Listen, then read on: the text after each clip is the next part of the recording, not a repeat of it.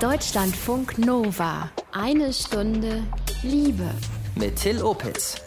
Da fällt irgendwie was zusammen bei einer Trennung. Das schmerzt einfach total krass, gerade wenn es die erste Trennung ist, so die erste längere Beziehung. Wir reden heute über erste Trennungen, so wie über die von Charlotte Teile und ihrem Freund. Das war für mich auch sehr lange klar, das ist einfach der Mann meines Lebens und wir werden zusammen alt werden. Aber es ist anders gekommen. Paartherapeut Holger Kunze, der erklärt, warum die erste Trennung wirklich besonders schmerzhaft ist, aber was wir da Tolles für unser Leben draus lernen können. Dazu ein Liebestagebuch, da hat Bela Premiere. Willkommen. Deutschlandfunk Nova. Mit 17 sind sie zusammengekommen, Charlotte und ihr Freund. Nach über zehn Jahren macht er dann plötzlich Schluss. Danke, Charlotte, dass du deine Geschichte in eine Stunde Liebe erzählst. Ja, schön, dass ich hier sein darf. Hallo. Lass uns mal vorne anfangen. Vor der Trennung, wer war dein Freund? Was war das für eine Beziehung? Also wir waren zusammen so seit wir 17 waren ungefähr, mhm. haben wir uns auf einem ganz kleinen Konzert kennengelernt und das war von Anfang an eigentlich eine sehr feste Beziehung. Obwohl es oft ähm, Fernbeziehungszeiten gab, waren wir irgendwie sehr nah beieinander und es war für mich auch sehr lange klar, das ist einfach der Mann meines Lebens und wir werden zusammen alt werden. Und ihr seid dann von 17 bis ungefähr vor anderthalb Jahren, bis du 31 warst, äh, zusammen? Genau, so knapp 31 war ich, als wir uns getrennt haben, ja. Also knapp 14 Jahre.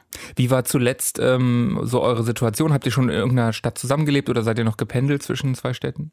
Also zuletzt haben wir nicht zusammen gewohnt. Da habe ich in Zürich gelebt und er in Bayern. Wir haben uns so jedes zweite Wochenende gesehen und halt Urlaub zusammen verbracht und so weiter. Und dann kam die Trennung, ganz plötzlich. Ja, für mich war es sehr plötzlich. Also eben, wenn man sich so anschaut, wie das bei uns war, kann man natürlich sagen, na, so gut ist es nicht mehr gelaufen. Also wir hatten das letzte Jahr eine offene Beziehung, was glaube ich auch so ein bisschen so ein Realismus war, dass wir irgendwie das Gefühl hatten, eben wir sehen uns so selten, sind so lange zusammen, irgendwie interessieren wir uns beide auch mal dafür, was anderes zu erleben. Aber für mich war das immer mit dem Hintergrund, na ja, wir werden ja sowieso alt miteinander und wenn man da mal ein, zwei Jahre hat, wo man noch mal sich ein, ein bisschen was erlaubt, dann ähm, ändert das nichts an der Liebe und ändert das nichts daran, dass wir irgendwie füreinander bestimmt sind. So habe ich das tatsächlich ähm, gesehen. Dann gab es im Mai 2018 die Situation, dass mein Freund ähm, in Korea war, wie jedes Jahr. Also er ist ein großer Korea-Fan und ein berufliches Projekt da hat und Aha. so. Und dann habe ich so ganz zufällig auf Social Media gesehen, dass ein Mädel, mit dem er was hat, das wusste ich, dass sie ihn dahin begleitet hat. Also er ist äh, im, äh, im Urlaub mit einer anderen Frau. Genau, und das wusste ich überhaupt nicht. Also, dass sie da mitkommt, hat er mir monatelang verschwiegen. Das war einfach der Moment, wo es bei mir irgendwie völlig ja, ausgehakt ist auf eine Art und ich einfach gedacht habe, äh, was ist hier los? Also, also, du hast auf einmal auf Insta gesehen, da ist dein Freund mit einer anderen Frau im Arm? Genauso, tatsächlich genauso. Was ist dann passiert? Dann habe ich ihn sehr viel kontaktiert. Erstmal war ich mir noch gar nicht so sicher, wie schlimm ist das jetzt, aber dann wurde mir irgendwie relativ schnell klar, das ist groß und ganz schlimm und ein riesiger Vertrauensbruch.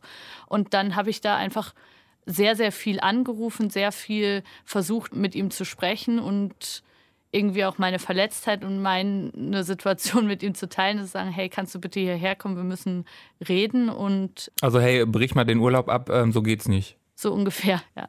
Hat er das gemacht? Ähm, nachdem sie weg war. Sie war nicht die ganze Zeit da, mhm. aber ähm, nachdem sie dann sowieso wieder nach Hause geflogen ist, ist er dann auch ziemlich bald zu mir gekommen, ja.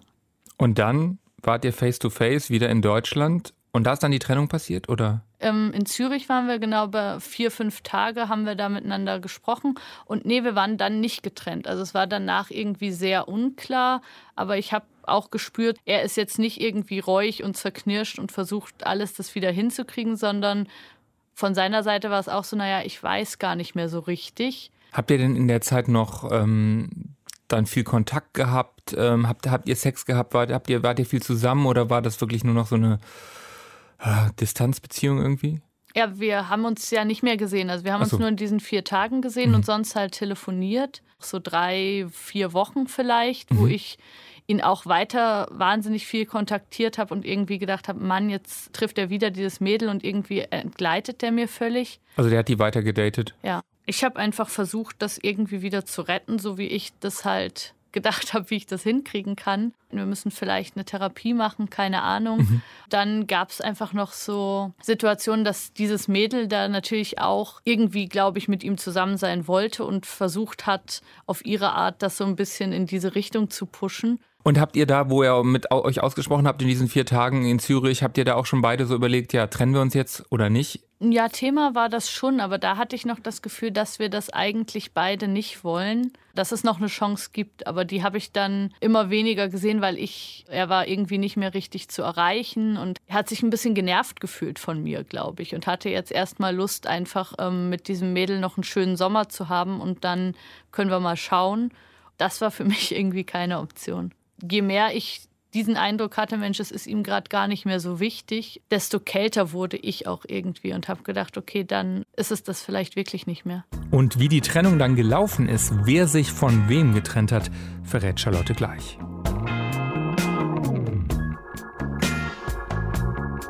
Charlotte Teile, 32, ist zu Gast in Eine Stunde Liebe. Letztes Jahr hat sich ihr Freund von ihr getrennt, nach rund 14 Jahren Beziehung.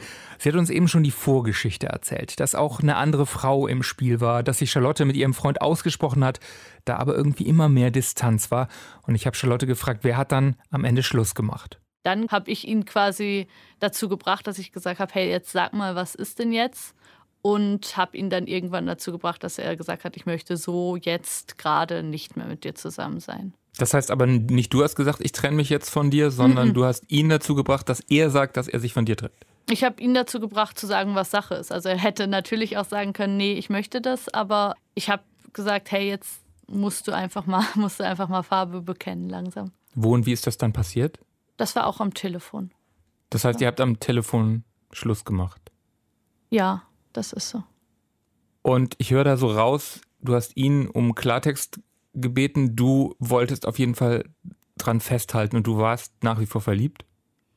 Ja, verliebt ist eine schwierige Sache, finde ich, nach 14 Großes Jahren. Großes Wort, ja. Ähm, doch, ich wollte das nach wie vor und ich hatte nach wie vor das Gefühl, das ist mein Leben und das ist das, was ich wollte. Also für mich war das auch schwer, lange Zeit mir mein Leben irgendwie ohne ihn vorzustellen. Also das war einfach so klar für mich und ich glaube für ihn eigentlich auch, dass, dass wir da irgendwie zusammengehören, dass wir irgendwie auch einen Plan davon hatten, wie es weitergehen soll und ja. Von 17 bis 31 ist einfach auch eine Wahnsinnszeit. Ihr habt ja wahrscheinlich auch viele Reisen gemacht. Alles und, klar. Ja. Und wir haben uns natürlich auch wahnsinnig geprägt. Also das ist ja so die mit die prägendste Zeit im Leben und ich kannte nicht so viel anderes. Und es war auch eigentlich immer gut. Also wir hatten natürlich mal Zeiten, die jetzt nicht so toll waren, aber eigentlich war es eine tolle Beziehung insgesamt, doch. Hm. Und dann hattest du diesen Klartext von ihm die Ansage, nee, ich will das eigentlich nicht mehr. Mhm. Und dann war das eine Erlösung oder war das völlige Schockstarre? Wie war das? Es ging mir schon schlecht. Also es ging mir dann sicher zwei, drei, vier Wochen wirklich richtig schlecht. Aber ich habe mich auch sehr lebendig gefühlt. Also ich habe mich sehr so gefühlt, dass ich gedacht habe, jetzt nehme ich mein Leben irgendwie selber in die Hand und jetzt ähm, muss ich für mich schauen und habe mich also jetzt nicht irgendwie depressiv gefühlt oder so, das gar nicht. Aber natürlich hat das unglaublich wehgetan. Und so nach vier Wochen habe ich dann schon gemerkt, es geht mir deutlich besser. Vielleicht ist es auch irgendwie gut, dass wir nicht mehr zusammen sind. Und ich habe dann auch immer mehr gesehen, was eigentlich alles nicht mehr gestimmt hat zwischen uns. Dann gab es drei Monate später den Moment, dass er sich gemeldet hat und gesagt hat, er möchte mich zurückhaben oder er hätte sich jetzt für mich entschieden. Und da hatte ich das Gefühl, nee, diese Option, die gibt es aber nicht mehr. Die gab es vor drei Monaten, aber irgendwie ist das für mich vorbei. Krass, das heißt, du, äh, wenn ich das richtig verstanden habe, ging das ja mehr von ihm aus und du hast dem auf jeden Fall noch hinterher getrauert. Und dann Absolut. kam er drei Monate später an, wollte die Trennung rückgängig machen sozusagen? Ja, genau so war das. Und dann hast du aber Klarheit gehabt, nee, das macht keinen Sinn mehr. So klar war das mir auch nicht. Also ich glaube nicht, dass er da gar keine Chance mehr gehabt hätte. Aber eben dieses Anrufen und sagen, ich habe mich jetzt für dich entschieden und so irgendwie ich hatte auch einfach Angst, dass sowas jetzt nochmal und nochmal passiert. Also, dass wir uns jetzt irgendwie noch Jahre aneinander aufreiben mhm. und das irgendwie immer, immer verzweifelter und schlimmer wird. Vielleicht habe ich auch einfach nur gedacht, so einfach geht es jetzt nicht. Ich weiß es nicht. Auf jeden Fall habe ich dann erstmal gesagt Nein und das war dann tatsächlich auch ein endgültiges Nein. Mhm. Wir können das vielleicht kurz vorab sagen. Du hast ein, machst einen Podcast mit mhm. Trennungsgeschichten. Das ist entstanden aus deiner eigenen Erfahrung heraus. Und da erzählst du auch in der ersten Folge, dass du dann die beiden, also deinen Ex und ähm, dieses neue Mädel, dass du die gestalkt hast und immer wieder geguckt hast, was die gerade machen.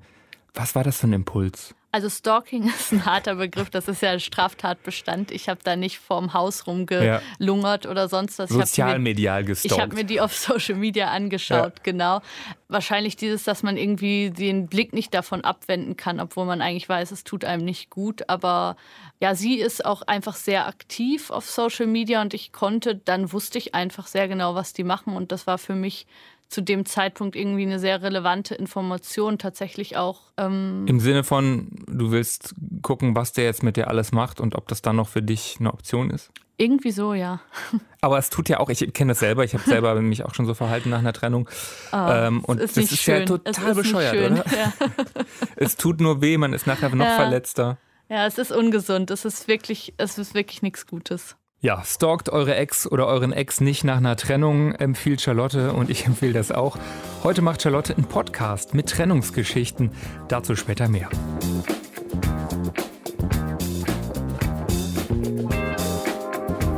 Wir reden heute über Trennungen, erste Trennungen. Holger Kunze ist Buchautor und Paartherapeut in Berlin. Holger, willkommen in eine Stunde Liebe. Hallo. Kannst du dich eigentlich noch erinnern an deine erste Trennung? Unbedingt. Und äh, ich möchte sie nicht noch einmal erleben. Äh, das war sehr schmerzhaft. Und es ist eben Zeichen dieser ersten Trennung, dass sie in einer Schmerzhaftigkeit kommen, wie die dann folgenden oftmals nicht. Also es ist wirklich so, die erste Trennung ist schmerzhafter. Warum?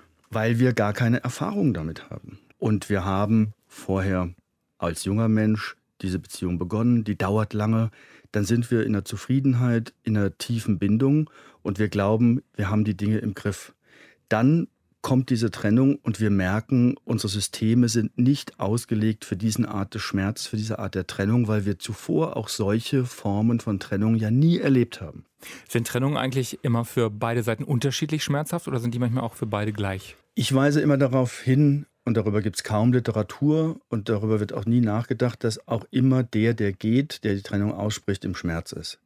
Meistens ist es aber so, dass es eine Asynchronität, eine Asymmetrie des Schmerzes gibt. Einer ist immer mehr im Schmerz. Aber es gibt nie jemanden, der, wenn er aus der Beziehung rausgeht, in der Permanenz von Freude, Offenheit und Zufriedenheit ist. Da wir grundlegend als Menschen Bindungswesen sind, tut auch der Schmerz des der Trennung von dem Menschen, von dem ich kognitiv, vernünftig, emotional weiß, ich muss gehen, der tut mir trotzdem weh. Gehört es dann auch ein Stück weit dazu, dass wir eben lernen müssen, also es quasi zum Erwachsenwerden dazugehört, dass Trennungen im Leben auch mal dazugehören? Die wenigsten sind ja eben mit der ersten Partnerin, dem ersten Partner ewig zusammen. So ist es. Oftmals geht damit einher eine Erfahrung, welche Art von Bindungstyp wir sind. Mhm. Es gibt eine Bindungstheorie, die hat John Bowlby und Mary Ainsworth, haben die entwickelt in den 50er, 60ern. Und die haben unter anderem eingeführt drei Typen von Bindungsmenschen, einen sicheren, einen ambivalenten, einen vermeidenden.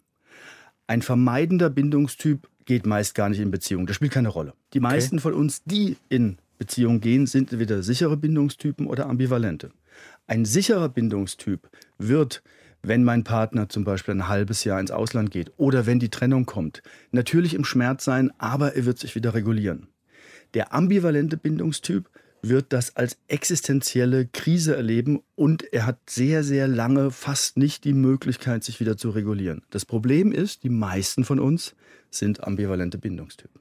Also das ist mehr, wenn ich das richtig verstanden habe, diese Bindungstypen entsch entscheiden darüber, wie wir dann damit to cope with, ja, wie wir dann damit genau. klarkommen. Genau, ganz genau.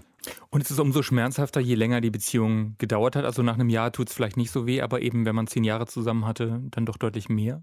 Ja, das ist so und das hat quasi immer wieder damit zu tun, dass wir grundlegend Bindungstypen sind und dass wir auch, wenn wir mit jemandem zusammen sind, der nicht gut zu uns passt, trotzdem diesen Schmerz spüren. Ich sage immer, es gibt einen wunderbaren Satz, der lautet, wir bevorzugen die Vertrautheit der Hölle, der Unbekanntheit des Paradieses. Und das ist dummerweise uns Menschen eingewoben. Wir wollen lieber erstmal da sein, wo wir uns auskennen, selbst wenn es da nicht so ganz toll ist. Natürlich, eine Folterkammer verlässt jeder sofort. Aber wenn die Beziehung nur etwas schief ist und nicht ganz, dann ist unser Bestreben zu bleiben Das ist, hat einen ganz normalen menschlichen Zug und das ist in unseren Bindungsbedürfnissen angelegt. Aber du sagst auch klar, obwohl du sagst, nicht zu schnell trennen, wenn es wirklich gar nicht passt, dann macht eine Trennung schon Sinn, gerade wenn man noch jung ist. Ne? Absolut. Ich plädiere immer dafür, dass die Menschen in einer guten Beziehung miteinander sind. Ich möchte nicht, dass Menschen in schlechten Beziehungen verharren. Mhm. Ist es denn dann trotzdem ein Unterschied, also ob die Trennung eine Vorgeschichte hatte, also beide vielleicht gemerkt haben, da kriselt irgendwas passt nicht, wir arbeiten da dran und dann kann man sich ja vielleicht auch schon so einstellen, hm, vielleicht passen wir auch einfach nicht zusammen, weil wir gemeinsam daran gearbeitet haben oder wie wir in der Geschichte von Charlotte vorhin gehört haben, ähm, es so relativ plötzlich kommt, sie das eigentlich hat nicht kommen sehen. Das macht natürlich einen riesengroßen Unterschied. Dieses Paar, das sich jung zueinander gefunden hat, wird sich dabei erstmal beobachten, wie komme ich mit der Differenz, mit dem Anderssein meines Partners klar. Die eine oder andere Differenz werden wir gut regulieren und bei der anderen werden wir immer wieder in Gespräche miteinander kommen oder uns auch selbst befragen, schaffen wir das? Komme ich mit dem Mensch in seinem Anderssein klar? Mhm. Wenn dann eine solche Trennung kommt, bin ich besser darauf vorbereitet, kann besser damit umgehen. Wenn ich aber in einer Beziehung stehe, von der ich bis zur Trennung glaube, dass ich mit dem richtigen Menschen zusammen bin, dass wir nicht nur eine tolle Vergangenheit haben, sondern auch eine tolle gemeinsame Zukunft, wird der Schmerz umso heftiger. Ob wir eine Trennung haben kommen sehen, das entscheidet mit darüber, wie groß der Trennungsschmerz wird. Entscheidend ist aber auch, welcher Beziehungstyp wir sind, sagt der Paartherapeut Holger Kunze. Deutschlandfunk Nova. Eine Stunde Liebe. Die erste Trennung ist naturgemäß besonders schmerzhaft. Die Situation, das Gefühl, das ist ja auch komplett neu. Wie umgehen mit dem Schmerz der Trauer, die dann da ist? Das habe ich den Berliner Buchautor und Paartherapeuten Holger Kunze gefragt. Was gibt es da zu beachten? Was wir beachten müssen, ist, dass die Trauer, der Schmerz einen großen Grad von Normalität hat. Mhm. Und das zu akzeptieren, dass wenn sich jemand von mir trennt, oder auch umgekehrt, woran ja niemand denkt, auch der, der geht, der die Entscheidung fällt, dass er aus dieser Beziehung rausgeht, ist in der Trauer, ist im Schmerz. Und das als Normalität zu begreifen, nicht allzu schnell zu versuchen, die Trauer, den Schmerz zu überwinden, ist sehr lebensklug und kann uns einfach auch dann mal über den Tag, über die Wochen oder über die Monate helfen, indem wir, wenn wir uns dabei beobachten, einfach sagen, es hat einen hohen Grad von Normalität, da Menschen grundlegend ein Bindungsbedürfnis haben. Wir dürfen diesen Trennungsschmerz allerdings nicht verwechseln mit der Größe unserer Liebe. Mhm. Das machen sehr viele, die glauben, wenn dieser Schmerz der Trennung so groß ist, dann muss meine Liebe zu diesem Menschen auch so groß sein. Es kann nur die Enttäuschung so groß sein, oder? Ja, es ist einfach der Schmerz der Trennung. Und das hat nichts mit der Größe meiner Liebe zu diesem Menschen zu tun. Aber dieser Schmerz ist ja dann auch neu. Wir reden ja hier von ersten Trennungen. Wie gehe ich dann als junger Mensch damit um? Zu sehr rein in den Schmerz und den ganzen Tag nur trauern ist vielleicht auch nicht der richtige Weg, oder? Indem ich mal schaue, zum Beispiel, ob ich mit diesen Bindungstypen für mich klarer komme, um zu begreifen, wo ich da stehe. Indem ich anerkenne, dass es einen hohen Grad von Normalität hat, indem ich gleichzeitig in den Verbindungen, die ich mit meiner Familie, mit meinen Freunden habe, nicht permanent das Gespräch darüber führe, wie es mir gerade geht. Wir haben auch Ruhephasen von unserer Trauer verdient. Geht ins Kino, sprecht über Fußball, sprecht über das Wetter, sprecht über dies, über jenes. Also sozialer Kontakt ist wichtiger als das Thema. Sozialer Kontakt ist wichtiger als die permanente Vertiefung dieses Themas. Wenn ich ein hohes Redebedürfnis habe, dann ist meine beste Freundin, mein bester Freund natürlich auch mal da, um das zuzuhören. Mhm. Aber wir sollten nicht glauben, dass wir in der permanenten Kommunikation darüber weiterkommen. Wir müssen akzeptieren, dass wir auch Zeit brauchen und dass es eine ganz normale Phase ist, in diese Trauer zu gehen. Es kommt danach vielleicht noch ein Zorn, ein Ärger, Manchmal gibt es auch eine Phase, wo man noch im Leugnen ist. Und irgendwann kommt die Zustimmung, die Akzeptanz und dann kommt der Neuanfang. Geht es bis zu einem Neuanfang auch darum, so für sich selbst, du hast eben schon von den Beziehungstypen gesprochen, aber geht es auch darum, so ein bisschen zu verstehen, woran die Beziehung gescheitert ist, welche Anteile man selber hatte? Natürlich. Die Anteile, die man selbst hat, schaut da auch positiv drauf. Schaut doch da drauf und sagt, diese Art von Beziehung möchte ich zukünftig nicht mehr führen.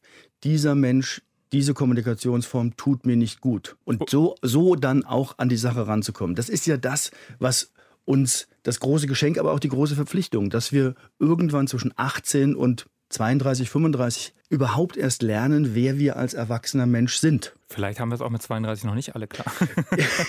das ist natürlich auch oftmals der Fall. Ich bin da auch mittlerweile in meinen therapeutischen Begleitungen etwas nachsichtiger. Heute sage ich, ihr dürft auch noch bis 45 suchen. Aber natürlich ist es umso schöner, je früher ich für mich begreife, wer ich bin, und was ich benötige, um in einer Beziehung glücklich zu sein. Der eine benötigt einen perfekten Alltag, der andere Sexualität, wieder ein anderer möchte in der Freizeit als Paar eine qualitativ hochwertige Zeit miteinander erfahren. Der eine möchte emotional aufgefangen werden. Das müssen wir über uns herausfinden und das können wir natürlich dummerweise primär über den Schmerz. Was in unseren jungen Jahren die Sache so schwierig macht, wir sind wahnsinnig offen. Wir lassen uns auf jede Zumutung durch den anderen ein, weil wir ja erstmal herausfinden wollen, ob wir damit klarkommen. Man kann es ja auch nicht anders rausfinden, oder? Man kann es nicht anders rausfinden. Und das ist das Beruhigende, wenn ich 35, 40 bin, dass ich in manch einer Begegnung weiß, das ist ein toller Mensch zum Verlieben, aber es ist kein toller Mensch für eine Partnerschaft. Und deshalb gehe ich da gar nicht erst rein, weil ich das nicht nochmal erleben möchte.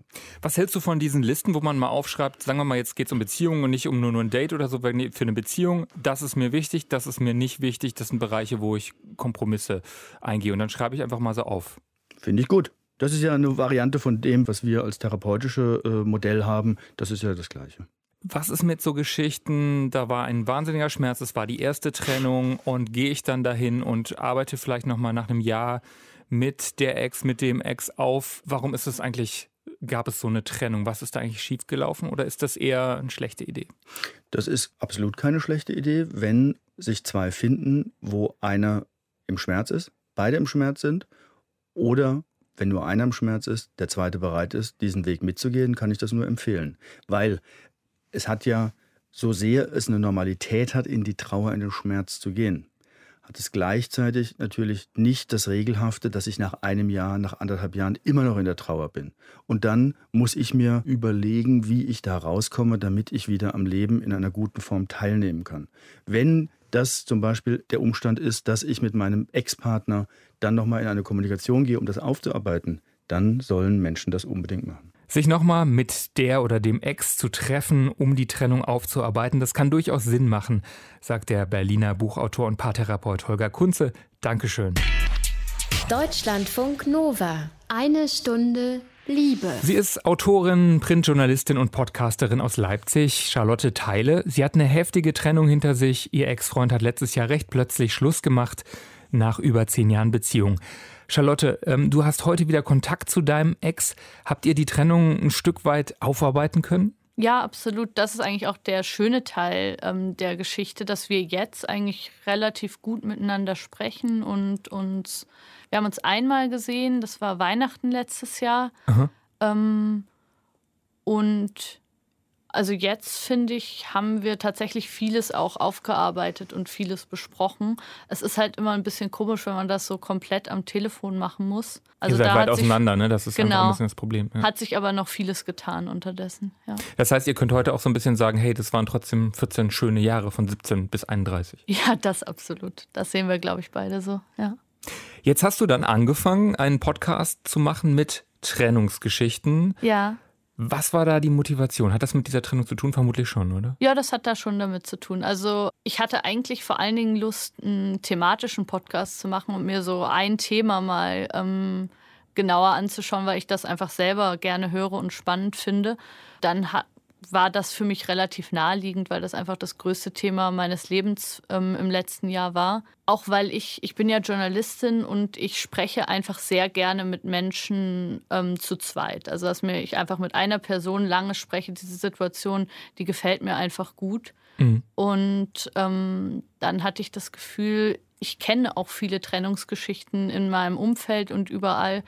Ja, fand das einfach interessant, mir die verschiedenen Geschichten anzuhören. Auch es ist oft so viel verworrener und komischer, als man das jetzt irgendwie in Zeitungen oder in Filmen oder so sieht. Also ich kenne so viele Leute, die, keine Ahnung, nach der Trennung trotzdem noch ein Jahr zusammen gewohnt haben. Oder ja, wo das so unklar und ähm, traurig und peinlich war, wie jetzt in meiner Geschichte. Und ich hatte das Gefühl, man würde sich weniger alleine fühlen, wenn man mhm. eben hört, dass es anderen Leuten da ähnlich geht. Also es hat mir irgendwie Mut gemacht, wenn jemand das erzählt hat und ich gedacht habe, ah, der geht's ja wieder total gut. Mhm. Am liebsten mochte ich damals alle Geschichten, wo Leute wieder zusammengekommen sind, weil ich mir das damals einfach noch so gewünscht habe. Aber ja, ich hatte einfach das Gefühl, das kann irgendwie trösten. Was für Trennungsgeschichten hast du gehört? Du hast ja jetzt doch ein mhm. paar Folgen gemacht. Ja, es sind sehr unterschiedliche Trennungsgeschichten. Also es ist auch nicht immer traurig, manchmal ist es irgendwie auch absurd und lustig. Zum ähm, Beispiel, was gab es da? Ähm, eine Freundin von mir, die ähm, seit Jahren auf Tinder aktiv ist, die hat einfach viele so Kurzzeit-Breakups, die dann wirklich auch absurd sind. Also wo jemand nach einem Date irgendwie einen Roman schreibt, warum er es jetzt mit seiner, mit der Integrität seiner Seele nicht vereinbaren kann, sie nochmal zu sehen. Okay. Aber es, die meisten Geschichten sind natürlich eher ernsthaft und eher traurig auch. Mir hat jetzt eine Frau eine Geschichte erzählt, die ich sehr berührend fand, wo es auch wirklich um häusliche Gewalt und sowas ähm, wie Gaslighting ging, also dieses Phänomen, dass der Partner einem irgendwie permanent erzählt, die Realität, die man wahrnimmt, die stimmt gar nicht und das sei gar nicht passiert und so. Ja. Was würdest du denn sagen, hast du so rausgezogen aus diesem Projekt, aus dem Podcast, aber vielleicht auch aus dieser Erfahrung nach so einer ja doch sehr plötzlichen Trennung nach 14 Jahren? Hm, ich glaube, ich bin immer noch ein Stück weit dabei, das zu verarbeiten.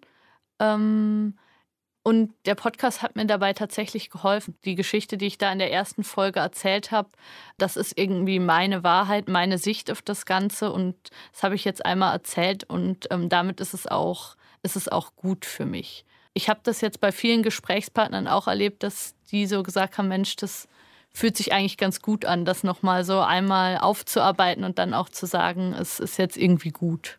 Meinst du, es wird irgendwann so eine Podcast-Folge geben mit deinem Ex? Ich habe ihm immer gesagt, er ist mein Lieblingsgast, aber ich weiß nicht, ob er, ob er da ähm, sich irgendwann dafür bereit erklärt. Keine Ahnung. Hast du aber schon mal gefragt? Ähm, ja, ich frage ihn das jetzt nicht direkt, weil ich das Gefühl habe, jetzt gerade ist es kein Thema, mhm. aber vielleicht wäre es irgendwann soweit. Ja. Ganz herzlichen Dank für deinen Besuch in Eine Stunde Liebe, Charlotte Teile. Ja, vielen Dank, hat Spaß gemacht. Und Charlottes Podcast, der heißt Breakup, findet ihr auf den üblichen Plattformen, verlinken wir euch aber auch unter eine Stunde Liebe auf deutschlandfunknova.de. Charlotte hat übrigens wieder einen Freund, das ging ziemlich schnell. Wie war das bei euch? Habt ihr ähnliche Trennungsgeschichten erlebt? Was für Trennungen waren das? Waren die im Guten? Habt ihr es aufgearbeitet? Schreibt uns gerne auf den Deutschlandfunk Nova Kanälen bei Insta, Facebook oder Twitter.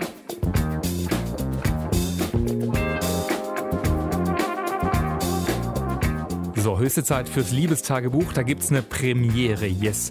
Die kommt von einem Mann, der nennt sich fürs Radio und für den Podcast Bela, so wie auch seine Freundin Manu eigentlich anders heißt. Bela und seine Freundin, die führen eine offene Beziehung. Ist ja nicht so ein total einfaches Beziehungsmodell. Manche Paare sind darüber ja auch schon in die Trennung gestolpert. Wie das Modell der beiden genau aussieht, wie lange das schon geht, erzählt euch jetzt Bela selbst. Ich bin Bela, 27 Jahre alt und seit zweieinhalb Jahren in einer offenen Fernbeziehung mit meiner Freundin. Unsere Fernbeziehung ist gerade über eine Distanz von etwa fünf Stunden voneinander, was ich voll viel gerade finde. Aber na gut, ich bin derjenige, der als letztes weiter weggezogen ist. Es hat aber auch seine schönen Seiten. Zum Beispiel, weil wir auch echt intensiv miteinander reden, dann immer in unserer Beziehung, wenn wir über Telefon reden. Und ich habe das Gefühl auch nochmal auf einer anderen Ebene, wenn wir miteinander telefonieren. Und dann reden wir auch einfach manchmal stundenlang über unsere Sexualität, über unseren Sex oder einfach unsere Beziehung. Und manchmal passiert es auch nicht so, wenn wir uns sehen. Unsere offene Beziehung bedeutet für uns, dass unsere Liebesbeziehung exklusiv ist, aber wir beide verknallt sein können mit anderen und auch Sex haben mit anderen. Den Ursprung hat es vielleicht daraus, dass wir einfach gesagt haben, hey, wir wollen, dass unsere Beziehung was ist, wo wir glücklich mit sein können. Und wenn man was irgendwie nicht darf, was man eigentlich gerne machen würde, wie zum Beispiel verknallt in jemanden zu sein oder mit jemandem Sex zu haben, dann ist das nicht, wie wir das gestalten wollen. Wir haben das dann auf verschiedene Weise ausprobiert und haben am Anfang noch nicht so viele Absprachen gemacht und waren dann auch irgendwie mal enttäuscht voneinander. Und da haben wir ein paar Grundsätze für uns aufgestellt, dass wir darüber reden. Das heißt, wie es uns damit geht, was wir mit anderen erleben und dass wir auch offen mit der anderen Person sind, mit der wir was haben, dass wir da klar kommunizieren. Wir sind in einer offenen Beziehung und wollen das auch so bleiben.